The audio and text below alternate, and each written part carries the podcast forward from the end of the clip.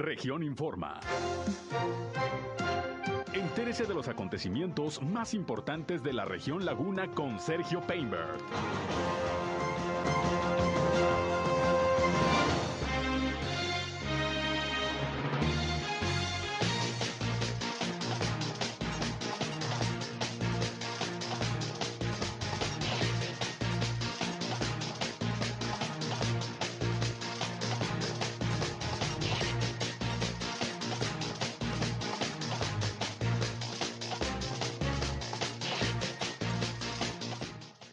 De Torreón, Jorge Cermeño Infante, arranca obras de vialidad aquí en Torreón. Anuncian Festival del Vino, la gastronomía y el arte en esta ciudad. Esperan más apoyo para el sector turismo el próximo año en términos presupuestales, asegura la secretaria de Turismo de Coahuila. Arranca en Gómez Palacio nueva fase de vacunación. Esto es algo de lo más importante, de lo más relevante que le tengo de noticias, de información aquí en esta segunda emisión de Región Informa. Gracias por acompañarnos como siempre. Estamos listos para llevarles lo más relevante de las noticias, lo más importante de lo que ha acontecido a lo largo de la mañana aquí, sobre todo en la comarca lagunera de Coahuila y de Durango. Ya estamos transmitiendo en el 103.5 de frecuencia modulada Región Radio, una estación más del grupo Región, la Radio Grande de Coahuila, como todos los días. Yo soy Sergio Peinbert, usted ya me conoce, acompáñenos, quédense con nosotros. Vamos a la información información. Ahorita traemos ya una derrama económica aproximada. El clima.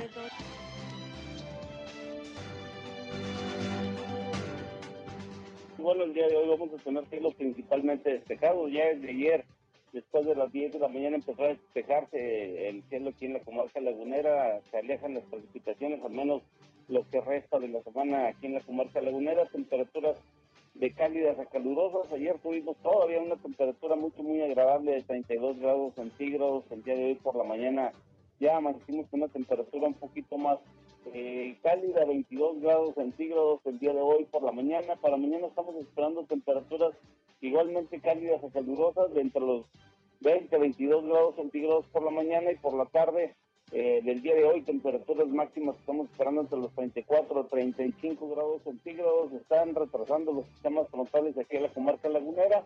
No han llegado todavía el fresco, no han llegado las temperaturas templadas de otoño. Sí se alejan un poquito las solaneras este, y las precipitaciones, sin embargo las temperaturas no han, no han llegado aquí a la lagunera. El clima. Gracias por estar con nosotros. Ahí tiene usted el reporte del Servicio Meteorológico de la Comisión Nacional del Agua. Sigue haciendo calorcito en la laguna, ya no tanto como hace todavía una o dos semanas. Sin embargo, bueno, pues eh, se alejó por lo pronto el pronóstico de lluvias.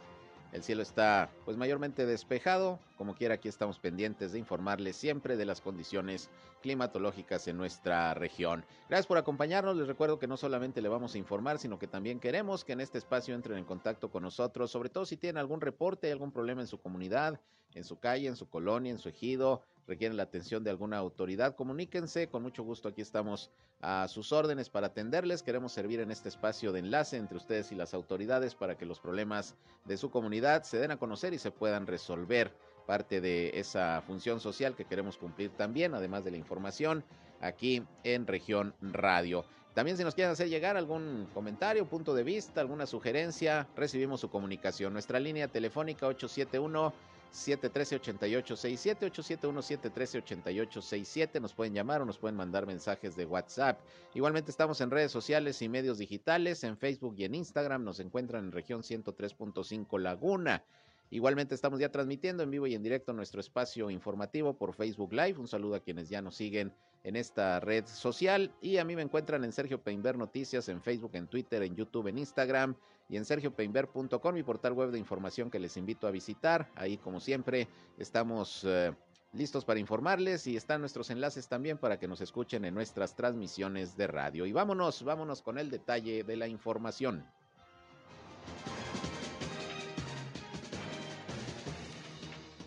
Bien, y ya tenemos listos los informes de las Secretarías de Salud de Coahuila y de Durango sobre la situación del COVID-19 al corte de este miércoles 6 de octubre. Por cierto, se conmemora un aniversario más del reparto agrario que realizó aquí en la comarca lagunera el entonces presidente Lázaro Cárdenas del Río, allá por los años 30, en 1936 específicamente, el reparto agrario en La Laguna. Y bueno, pues en algunos ejidos, sobre todo, hubo algunas celebraciones, conmemoraciones por esta fecha, este día importante para nuestra región 6 de octubre. Que en Gómez Palacio hay un ejido que de hecho así se llama, 6 de octubre. Bien, eh, vámonos a la información del COVID. Se reportan en Coahuila 188 nuevos casos positivos de virus SARS-CoV-2, incluyendo además 15 defunciones que lamentablemente ocurrieron en Frontera, en Matamoros, en Monclova, en Ramos Arizpe, en Saltillo, en San Buenaventura y también hubo decesos aquí en Torreón, esto al corte del día de hoy.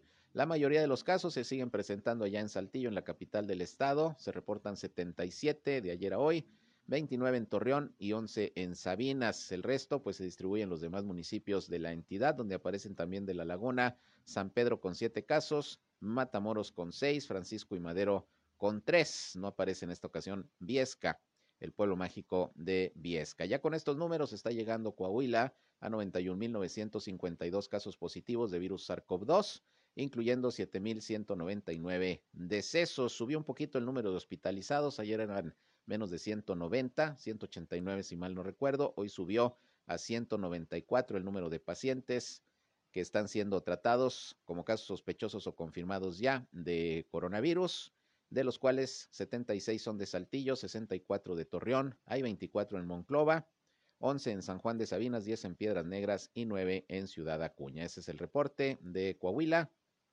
del COVID-19 al día de hoy. Y bueno, vámonos con el caso de Durango, que también a muy temprana hora, como siempre, se da a conocer el reporte correspondiente a este, a este día. Durango que se encuentra en semáforo epidemiológico en color verde ya y Coahuila se mantiene en amarillo, aunque ya según las estadísticas ha dicho el gobernador que posiblemente en unos días más pudiera ya estarse en condición de semáforo verde, ojalá y así sea. Pero por lo pronto en Durango se reportan 58 nuevos casos positivos, además de seis defunciones más, llegando ya a un total acumulado de 46.853 casos confirmados y 2.889 decesos. Esas son las cifras, los datos en el caso de Durango, que está en semáforo verde. Y hablando de Durango, pues hoy inició una fase de vacunación. Ahí en la expoferia de Gómez Palacio es la aplicación de la segunda dosis eh, para jóvenes de 18 a 29 años de edad. Es eh, Pfizer, la vacuna que se está aplicando, pero también se está dando atención a personas que están rezagadas de mayor edad y que no habían por alguna razón acudido a vacunarse. Hoy a las 11 de la mañana empezó esta inoculación. Hay nada más un módulo, el de la expoferia, con 25 eh, eh, puntos de, vacunación, pues para agilizar precisamente todo el proceso. Y hoy, a diferencia de otras ocasiones, no se han observado largas filas ni aglomeraciones, ha habido mayor orden y a las 11 de la mañana inició esta fase de vacunación allá en Gómez Palacio en la Expoferia. Y bueno, va a ser hoy y va a ser mañana. Mañana van a empezar un poquito más temprano, a las 9 de la mañana, y están hasta las 5. Así que, pues en estos momentos está la aplicación de la vacuna. Misael Ramírez, quien es coordinador de la Brigada Correcaminos ahí en la Expoferia, informó que para la atención de los jóvenes que requieren la segunda dosis hay disponibles 12 mil dosis, mientras que para la atención de las personas rezagadas se cuenta con 8 mil dosis, al parecer suficientes de acuerdo a los datos que tienen de las personas que estaban pendientes de vacunarse. Bueno, pues ahí pues esta fase de inoculación allá en Gómez Palacio va a ser hoy y va a ser el día de mañana. En otros asuntos, eh, hace unos momentos hubo una rueda de prensa que presidió la secretaria de Turismo de Coahuila, Azucena Ramos, para dar a conocer pues la realización eh, en el próximo mes de noviembre de un evento pues muy importante y que va pues a continuar eh, promoviendo lo que es la producción vitivinícola de la comarca lagunera, la vinícola Cuatro Ángeles, eh, propiedad ahí de don Ángel Morales, a quien le mandamos un saludo a él y a su hijo. Bueno, va a llevar a cabo este evento donde habrá una muestra gastronómica, de arte, de, la producción de vinos, un concurso de talentos y bueno, todo esto para fomentar, repito, y promover la cultura y la producción vitivinícola de la comarca lagunera. están participando eh, junto con esta empresa la Secretaría de Turismo, la Oficina de Convenciones y Visitantes, la CANIRAC, la Cámara de Restaurantes y la Universidad Autónoma de la laguna. Esto va a ser en el mes de noviembre, se va a desarrollar ahí en el centro de convenciones de Torreón y bueno, pues ya todo está listo para la realización de este evento. Y ahí Azucena Ramos, bueno, platicó con los medios de comunicación sobre varios temas y en principio pues nos comenta cómo va a cerrar el año Coahuila en materia de turismo, de derrama económica, luego de esta recuperación que se ha venido dando de la actividad turística en lo que va del año, ya ha habido eventos, ya ha habido actividades que permiten pues eh, la presencia de turistas, de visitantes en Coahuila y bueno, dijo que que serán alrededor de 3 mil millones de pesos de derrama los que se esperan cierre el Estado en cuestión nada más del sector turismo. Vamos a escuchar lo que Azucena Ramos dijo en principio sobre este tema. Ahorita traemos ya una derrama económica aproximada de 2.600 millones de pesos. Eh, esperamos cerrar con una derrama de 3 mm, mil millones.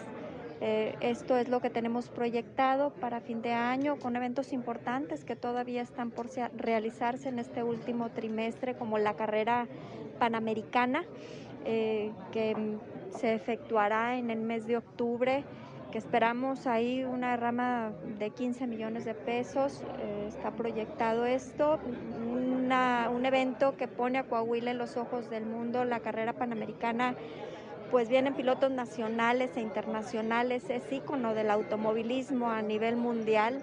Será la meta en Saltillo, pasará por eh, em, Torreón, llega a Parras y terminará en Saltillo. En esta ocasión estarán dos días aquí los pilotos de la carrera panamericana y bueno, auguramos eh, definitivamente un éxito en este evento. Bien, es lo que dice Azucena Ramos, siguen estas actividades, estos eventos, pues de talla de hecho internacional que dejan una buena derrama económica para el Estado. Y bueno, pues eh, dijo también la secretaria que espera que los diputados federales, ahora que están analizando el presupuesto del próximo año, el paquete económico del gobierno federal, pues haya posibilidades de bajar recursos para el sector turismo eh, de todo el país, no solamente de Coahuila, luego de que pues prácticamente van tres años, dice la funcionaria, en que el gobierno federal no ha apoyado para nada al estado de Coahuila en materia de turismo para programas de promoción, programas de infraestructura, todo ha sido pues en base a recursos del estado, de los propios eh, prestadores de servicios turísticos y pues están a la expectativa a ver si si hay mejores condiciones el próximo año en este sentido. Vamos a escuchar lo que también sobre esto dijo la secretaria de Turismo de Coahuila. Complicada la situación, esperemos que se acuerden del sector turístico, por supuesto, en la Cámara de Diputados, en el próximo paquete económico que se apruebe para el próximo presupuesto que se apruebe para nuestro Estado. Eh, el sector turístico es un sector económico, es un sector que genera empleos y, que definitivamente tenemos que seguir eh, trabajando en él para mejorar la calidad de vida de todas y de todos y para el, por el desarrollo de nuestro Estado. Esperemos que este presupuesto que se apruebe a nivel federal pues sea a la altura de un estado como, como el nuestro, que sea acorde a las características y a las fortalezas de nuestro estado para poder seguir avanzando. No quisiera darles un estimado. Definitivamente no va a haber dinero que alcance para poder seguir eh, avanzando en eso. Por eso no quiero dar una cifra, porque tenemos tres años de no recibir apoyo federal en lo más mínimo. Todos los eh, programas eh, que había del sector turístico para el fortalecimiento del sector, pues todos fueron abandonados por el gobierno federal. Bien, pues vamos a ver qué pasa el próximo año en este tema. Por lo pronto dice que sigue el Estado recaudando el 3% del impuesto sobre hospedaje y de este porcentaje la mitad, 1.5, va para, para proyectos, obras del propio gobierno del Estado eh, y el resto pues va para las oficinas de convenciones y visitantes para fortalecer la promoción la promoción turística, aunque una parte, reconoce la secretaria, de los recursos que han salido de este impuesto, pues tuvieron que ser dirigidos a temas de, de la pandemia y del fortalecimiento del sector eh, hospitalario y médico debido a, a, la emergencia sanitaria. Pero bueno, así las cosas con el turismo. El asunto es que, bueno, hay otras actividades que buscan rescatar tradiciones, que buscan también, ¿por qué no?, atraer visitantes. Y como ya se había anunciado, la Canirac Laguna va a buscar llevar a cabo nuevamente esta mega reliquia del Cristo de las Noas con motivo del Día de San Judas Tadeo. Guillermo Martínez Ávila, que es el presidente de la CANIRAC, informó que el próximo viernes van a entregar a las autoridades pues su propuesta de protocolos sanitarios para poder desarrollar este evento que bueno, siempre que se realiza congrega a no cientos, sino miles de personas que van por ahí al Cristo a, a, a, que se les reparta el alimento, la comida, las sopas, el asado, bueno, lo tradicional de las reliquias. Y bueno, el evento está programado para el 28 de octubre de las 12 del mediodía a las 5 de la tarde en el Cristo de las Nos y bueno, pues están en espera nada más de que precisamente se autorice esto por el subcomité de salud, la realización de este evento. Vamos a escuchar lo que comentó Guillermo Martínez sobre esta mega reliquia. Este viernes en la mesa operativa vamos a, a eh, la propuesta y la carta de los protocolos para que la autoricen la mesa operativa que está trabajando en conjunto con el subcomité y en la que esperamos que nos den el, el visto bueno para llevar a cabo esta reliquia que es el 28 de octubre. Nosotros lo que queremos hacer en esta ocasión, por obvias razones de que tenemos todavía la presencia de la pandemia, lo que queremos es ver qué nos autoriza el subcomité y la mesa operativa y en la que hemos de estar nosotros cumpliendo primero que nada con todos los protocolos que es el uso del sanitizante, el, lo que es el cubrebocas, estarlo solicitando a la gente que lo lleve puesto, así como también la toma de temperatura. Y también nosotros estamos trabajando en ver cuál sería la dinámica, obviamente que nos lo autorice también la mesa operativa, de ver cómo va a ser la operación de subir a la gente al, al Cristo de las Nuevas y nosotros ya estando ahí arriba, nosotros lo que tenemos pensado es que la gente para que no manipule nada de artículos, vamos a tener ya lo que son los paquetes ya listos para entregar, es decir, vamos a tener ya los desechables en donde va, va con los contenedores que van a llevar este, las sopas de la reliquia, así como los, los guisados de asado que se van a hacer y que están ahorita, te puedo comentar que ya están varias universidades que van a estar participando y en la que también están invitados varios ejidos. ¿Por qué los ejidos? Porque sabemos que dentro de la tradición que hay en la comarca lagunera, en los ejidos hay mucha aceptación por hacer este tipo de eventos y en la que, bueno, también sabemos que los ejidos hay muy buenas cocineras. Nosotros esperamos, como te comentaba, lo que nos autorice, pero en años anteriores, el año pasado no hubo por obvias razones, pero en el 2019 subieron alrededor de eh, 2.000 gentes. En esta reliquia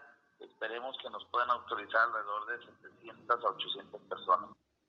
Bien, pues ahí tiene usted, es eh, lo que se va a buscar, que por lo menos unas 800 personas, obviamente es un número mucho menor al que acudió en otras ocasiones por la pandemia, pero se espera que esto se autorice y se va a buscar también pues que la gente pueda subir incluso de manera gratuita por el teleférico de Torreón hasta el Cristo para esta mega reliquia con motivo del día de San Judas Tadeo. Vamos a estar pendientes. Por lo pronto vamos a otra pausa. Bueno, no, es la primera que tenemos en el programa. Vamos a esta pausa y volvemos con más. Son las 13 horas, una con 22.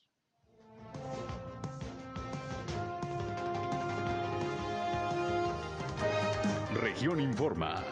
Ya volvemos. Al aire, región 103.5. Continuamos en región Informa.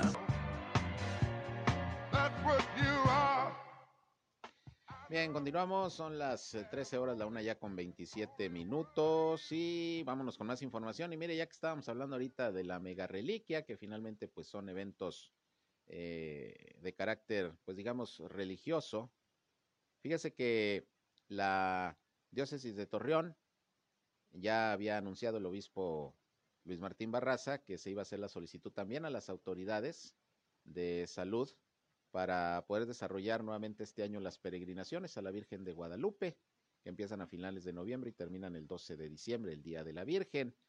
Ayer, de hecho, le transmití declaraciones del alcalde Jorge Cermeño respecto a que él consideraba que ya había las posibilidades y las condiciones para que se desarrollaran las peregrinaciones, que no le veía ningún problema como autoridad municipal, pero esto, como todo este tipo de eventos, actividades donde hay concentración de personas, pues tiene que autorizarlo el subcomité de salud. Bueno, mi compañero Víctor Barrón platicó con el sacerdote Alejandro Cerón, que es párroco precisamente de la iglesia de Guadalupe, y habla precisamente de la solicitud para que se puedan realizar las peregrinaciones. Vamos a escuchar lo que, lo que comentó. Nosotros creemos que sí sería posible si ya se ha ido abriendo los demás eh, lugares ¿no? De la gente. ¿no? Metimos ya el oficio solicitando ya la autorización para realizar las peregrinaciones. Sobre todo el Comité de Salud es el que tiene que definir ¿no? la, posibilidad o no. Pensamos que va a ser este favorable, porque sí ya se ha ido abriendo prácticamente todo, ¿no?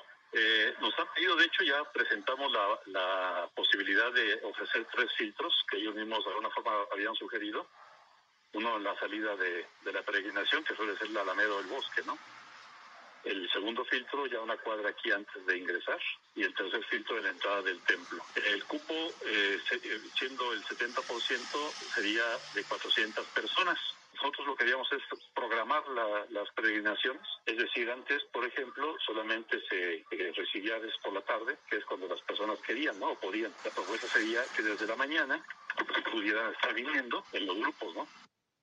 Bien, pues esa sería la propuesta de, eh, de la iglesia de Guadalupe, de la diócesis de Torreón. Y bueno, yo en lo particular me parece que sí se van a autorizar porque como comenta el mismo párroco, y lo decía ayer el alcalde Jorge Cerveño, pues la realidad es que ya se están desarrollando, se están realizando toda una serie de eventos públicos con concentración de cientos de personas, como son los conciertos, como son los partidos de fútbol, de béisbol, eh, carreras atléticas, en fin, pues eh, estarían en todas las condiciones también para el desarrollo de las peregrinaciones, pero hay que esperar la autorización, obviamente, de las autoridades. Habrá que estar habrá que estar pendientes. Bien, por otra parte, eh, esta mañana el alcalde de Torreón, Jorge Cermeño Infante, estuvo presente ahí en una vialidad que se encuentra en un lado del canal que pasa ahí por eh, el centro comercial Galerías y que sigue prácticamente rumbo al aeropuerto, ahí paralelo a lo que es el periférico Raúl López Sánchez. Se arrancaron ahí obras de pavimentación, pues para que esta vialidad sea otro acceso desde el Boulevard Independencia hacia lo que es eh, eh, el aeropuerto, una salida que va a servir mucho porque hay horas, las picos sobre todo en donde, ah, qué filón se hace en el periférico por el semáforo que está ahí en el campesino. Y bueno, esta como algunas otras obras, dice el alcalde, pues se van a seguir desarrollando para mejorar sobre todo las condiciones de vialidad. Esto dijo el presidente municipal en principio sobre el tema de esta obra que arrancó el día de hoy.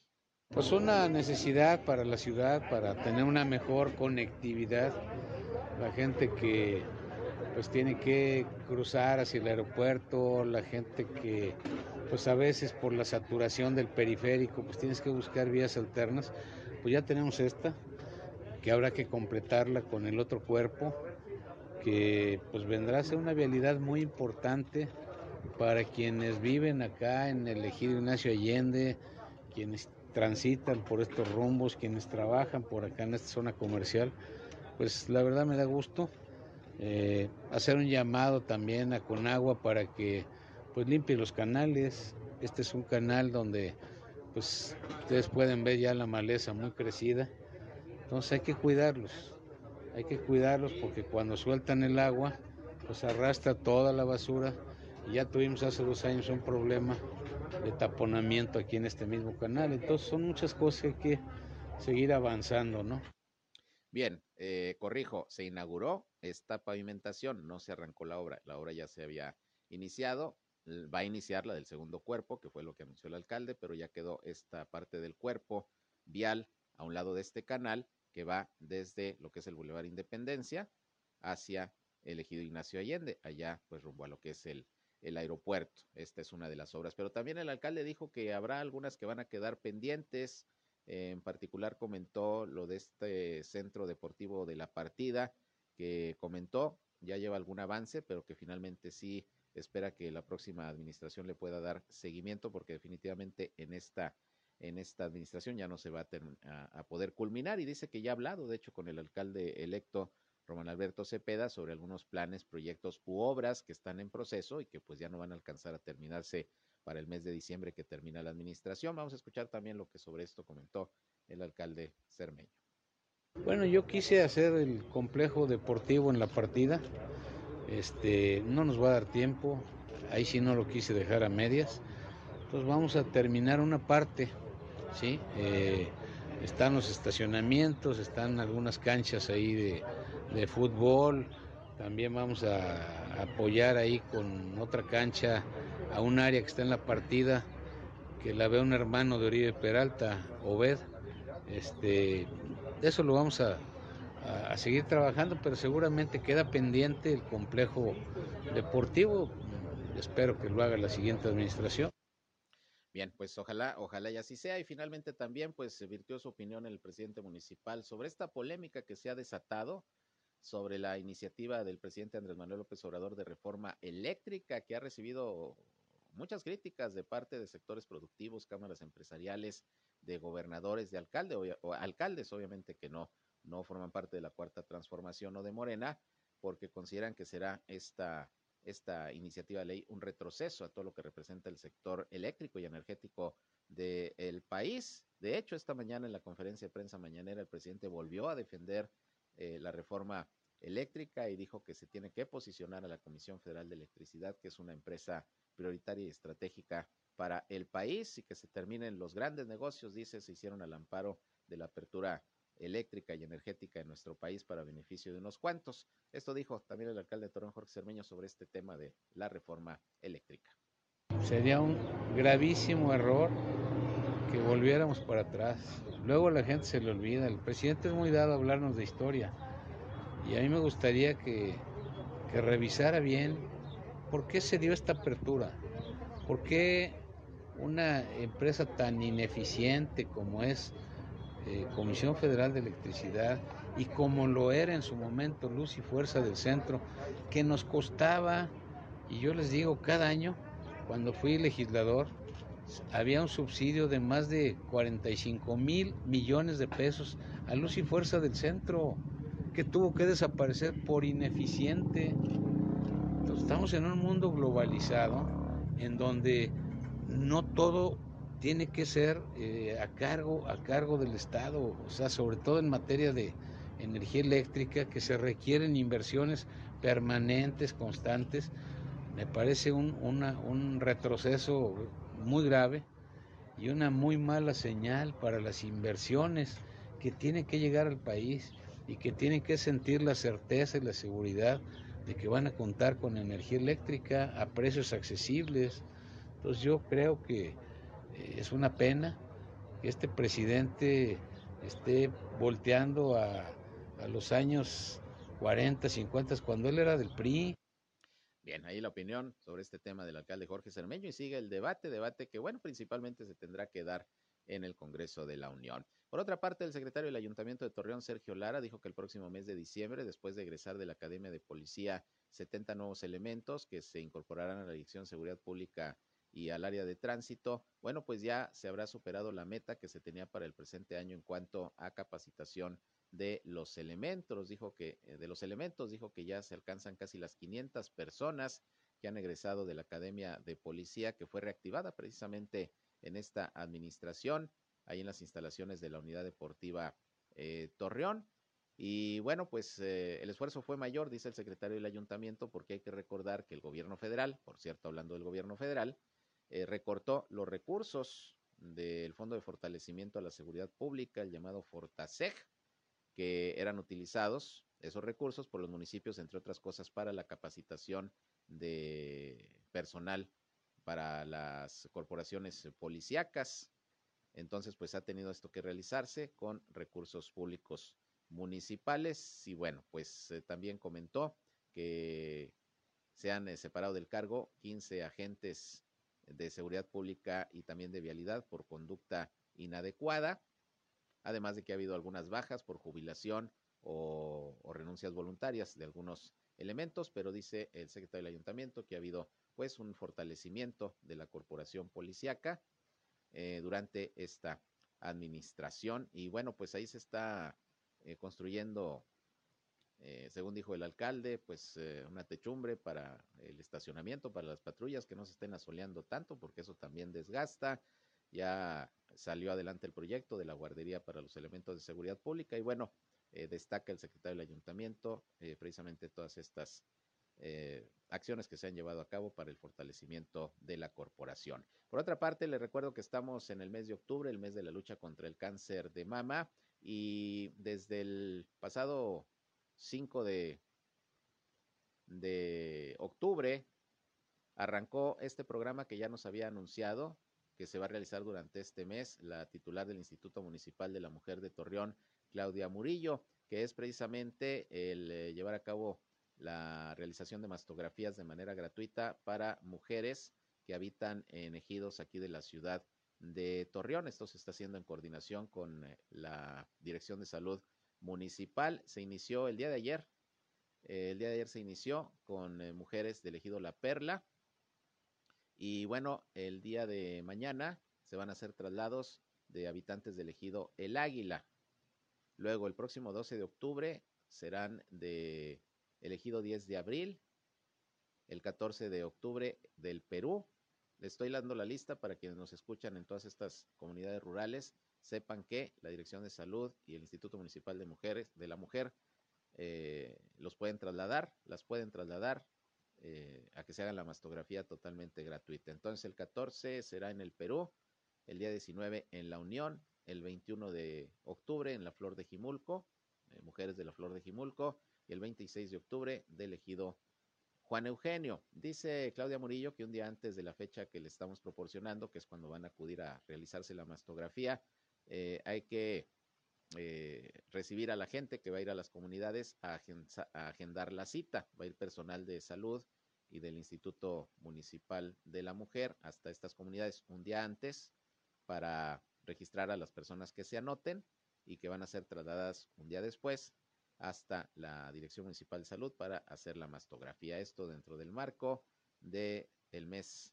internacional de la lucha contra el cáncer de mama, que ahora le cambiaron a, se llama mes de la sensibilización contra el cáncer de mama, que al final es lo mismo.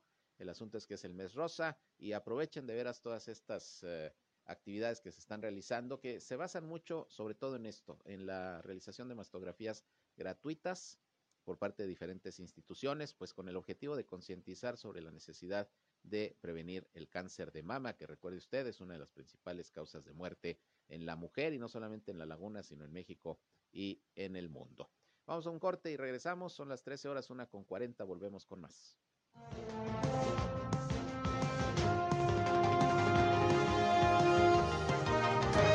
Región Informa. Ya volvemos. Somos Región Radio 103.5. Regresamos a Región Informa. Regresamos aquí con buena música, aquí que nos pone siempre nuestro compañero Reham, esta famosísima de Billy Joel. Uptown Girl, buena canción, allá de los años 80 por allá. Y bueno, vámonos con más información. Hablando de este tema de la reforma eléctrica, pues hoy también le preguntaron al gobernador de Durango, José Rosa Saispuro, en el marco de una ceremonia con motivo del Día del Policía Estatal. Le preguntaron los compañeros de los medios de comunicación su opinión sobre este tema de la reforma eléctrica, esta iniciativa del presidente López Obrador. Vamos a escuchar lo que dijo el mandatario estatal duranguense al respecto. Mira, creo que mm, apenas acaba de presentar esa iniciativa. Creo que mm, hay que conocerla más a detalle. El mismo presidente de la República hoy por la mañana decía que va a generar un esquema de, mayor socialización de, del alcance de la misma y yo creo que habrá que esperar a tener todos los elementos que nos permitan realmente eh, eh, ver que, es, que sea una reforma que mm, beneficie a la población, la sociedad, ¿qué es lo que necesita? Pues ver que haya, primero, eh, la garantía del suministro de energía, que se pueda dar eh, a precios más accesibles y si la reforma eh, busca ese objetivo, pues bienvenida. Si no, los legisladores, yo confío en, en la pues en la buena, este, el buen tino, el, el, compromiso de los legisladores de analizar las cosas y que en su momento pues se tome la mejor decisión. habla de que su aprobación sería un retroceso de 30 años para México. Por eso hay que conocer exactamente el alcance de la misma. Yo quisiera eh, tener más información. Le he pedido, inclusive ayer hablaba con algunos de los diputados federales de por Durango para pedirles más información al respecto y que. Bien, pues es lo que dijo el eh, gobernador de Durango. José Rosa Puro necesita más información sobre el tema. Y bueno, pues a diferencia del gobernador de Coahuila, que sí ya se fue duro y a la cabeza contra el presidente por este tema de la reforma eléctrica, que dijo era un retroceso, que era una iniciativa retrógrada, así la calificó el gobernador de Coahuila, fue un poco más mesurado, si se quiere decir ese término, el gobernador de Durango, antes de emitir una, una opinión sobre este asunto, que repito, pues está resultando bastante polémico. Bien, en otras cosas, déjeme le comento que el ingeniero José Luis Reyes, quien es profesor investigador de la Universidad Autónoma Agraria Antonio Narro, informó que el próximo martes 12 de octubre se va a reanudar ya el servicio de apiterapia en el Centro de Terapias Alternativas precisamente de la, de la Narro. Esto será los días martes, miércoles y jueves por la tarde de 5 a 7. Y bueno, pues eh, aquí habla precisamente de lo que es la apiterapia, que es una alternativa que se emplea para la picadura de las abejas. Vamos a escuchar lo que dijo el ingeniero José Luis Reyes. El CETAOS ofrece una multitud de servicios. Masaje relajante, reflexología,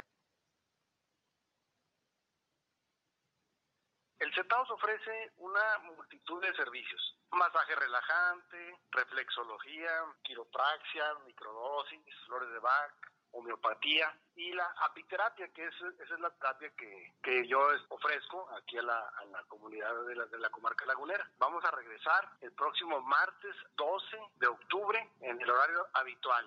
Es martes, miércoles y jueves de cada semana de 5 a 7 de la tarde. Obviamente con la, con la debida distancia, el uso obligatorio de cubrebocas y como una condición de la, de la universidad, pues nos piden que lleven las personas su comprobante de que ya, ya fue vacunado ya sea que lleve su certificado de vacunación o simplemente que lleve su hojita donde recibió, anotaron ahí la, la vacuna que le pusieron. Eso es todo. Nuestra terapia que se ofrece en, en ahí en el CETAOS, en el Centro de Terapias Alternativas, es completamente gratis. Siempre ha sido gratuito y pues vamos a continuar con esa gratuidad todo el tiempo. Se les atiende así como van llegando. Lo único que hacemos es tomar una, una lista donde anotamos ahí a nuestros invitados, la gente que vaya a, a visitarnos, nada más para llevar una estadística de, de atención al público. Y pues no, así como vayan llegando, después de todo este tiempo cerrados, pues invitarlos a que se reincorporen nuevamente a la apiterapia. Es por definición, la curación y prevención de enfermedades, padecimientos con los productos de la colmena. En este caso nosotros le damos más énfasis al tratamiento con la, con la, con la picadura directamente de la, de la abeja para una gran cantidad de padecimientos que de alguna otra manera no tienen tratamiento médico. Como el caso de la esclerosis múltiple, el caso de la migraña. Esto cae dentro de las terapias alternativas o complementarias. La persona puede seguir llevando su terapia médica o su, su medicación que lleve con la medicina alópata y se puede acompañar muy bien con la, con la terapia de las abejas. Y el Centro de Terapias Alternativas y de Orientación a la Salud, que es el CETAOS, está exactamente frente a la caseta de vigilancia al, al ingresar a la universidad. Bien, pues ahí tiene usted.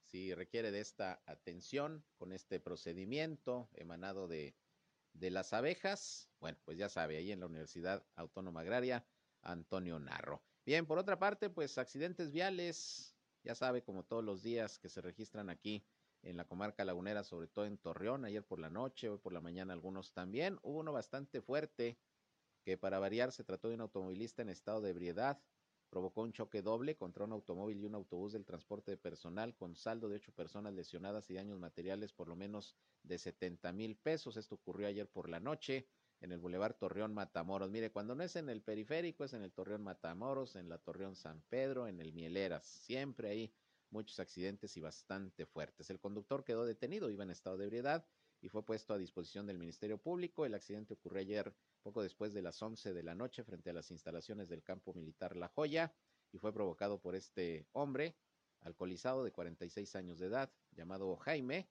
que manejaba pues eh, un automóvil Ford y perdió el control del volante y se impactó contra los vehículos que ya le mencioné. Otro choque provocado por la ingestión de alcohol y no entendemos, nomás no entendemos a pesar de los constantes llamados de las autoridades. Por otra parte, fíjese que el pasado lunes, cuando los integrantes de Prodenazas, los ambientalistas, dieron a conocer que se desistían del amparo que interpusieron para pues que no se llevaran a cabo obras del proyecto Agua Saludable para la Laguna en el polígono del área protegida del Cañón de Fernández en Lerdo, eh, dijeron que se desistían de, ese amparo eh, luego de haber llegado a un acuerdo con la Comisión Nacional del Agua sobre diversas medidas que se van a tomar en caso de que haya algún daño mm, provocado por la planta derivadora que se va a construir precisamente ahí en parte del polígono del Cañón de Fernández.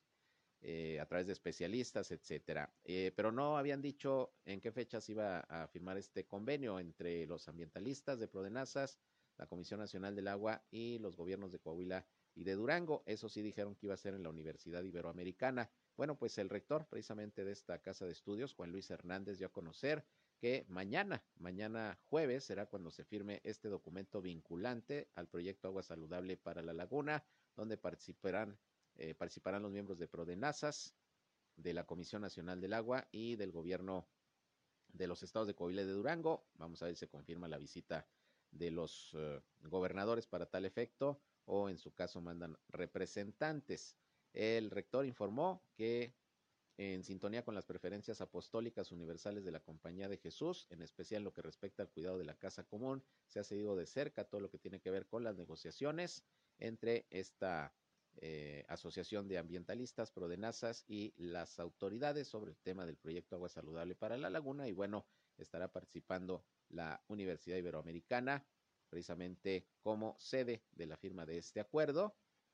Y también tengo entendido que algunos maestros investigadores que conocen del tema ambiental pues estarán participando en el cuidado del cumplimiento de estos acuerdos establecidos entre los ambientalistas y también las autoridades federales, la Comisión Nacional del Agua. Vamos a estar pendientes, mañana les tendremos toda la información. Y ya finalmente, nada más déjenme les comento que ayer se reunió allá en Del Río, Texas, que es frontera con Piedras Negras, perdón, con Acuña, Coahuila, se reunió el gobernador Miguel Ángel Riquelme junto con autoridades de aduanas eh, y de seguridad del estado de Texas, pues para tratar el tema de migración, de seguridad, de economía, eh, pues luego de lo que ocurrió hace algunos días con esta gran cantidad, más de, más de 10 mil migrantes procedentes de Haití que llegaron ahí a la frontera de Acuña y del Río, y que bueno, se convirtió en una crisis bastante complicada por algunos días que llevaron al cierre del puente internacional, decisión que tomaron las autoridades de los Estados Unidos, el puente entre Acuña y del Río.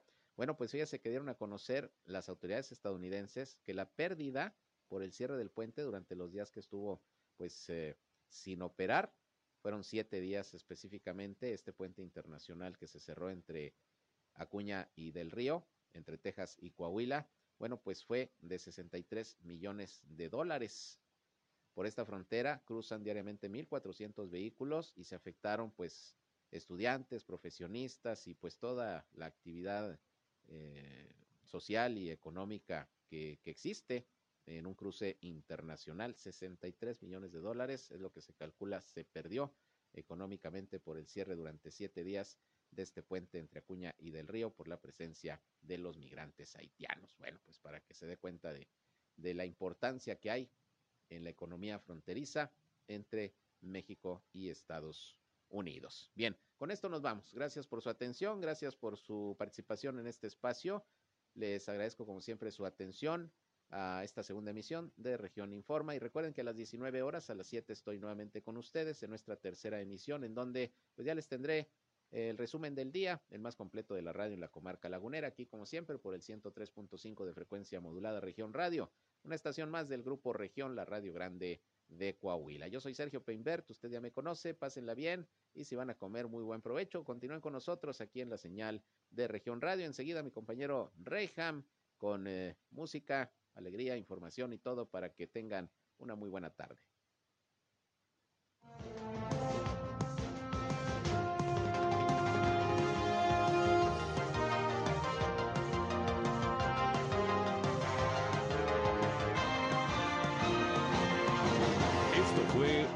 Informa.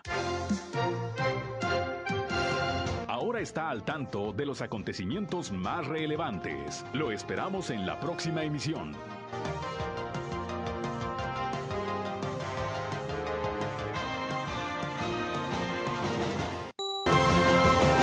Esto fue Región Informa. Ahora está al tanto de los acontecimientos más relevantes. Lo esperamos en la próxima emisión.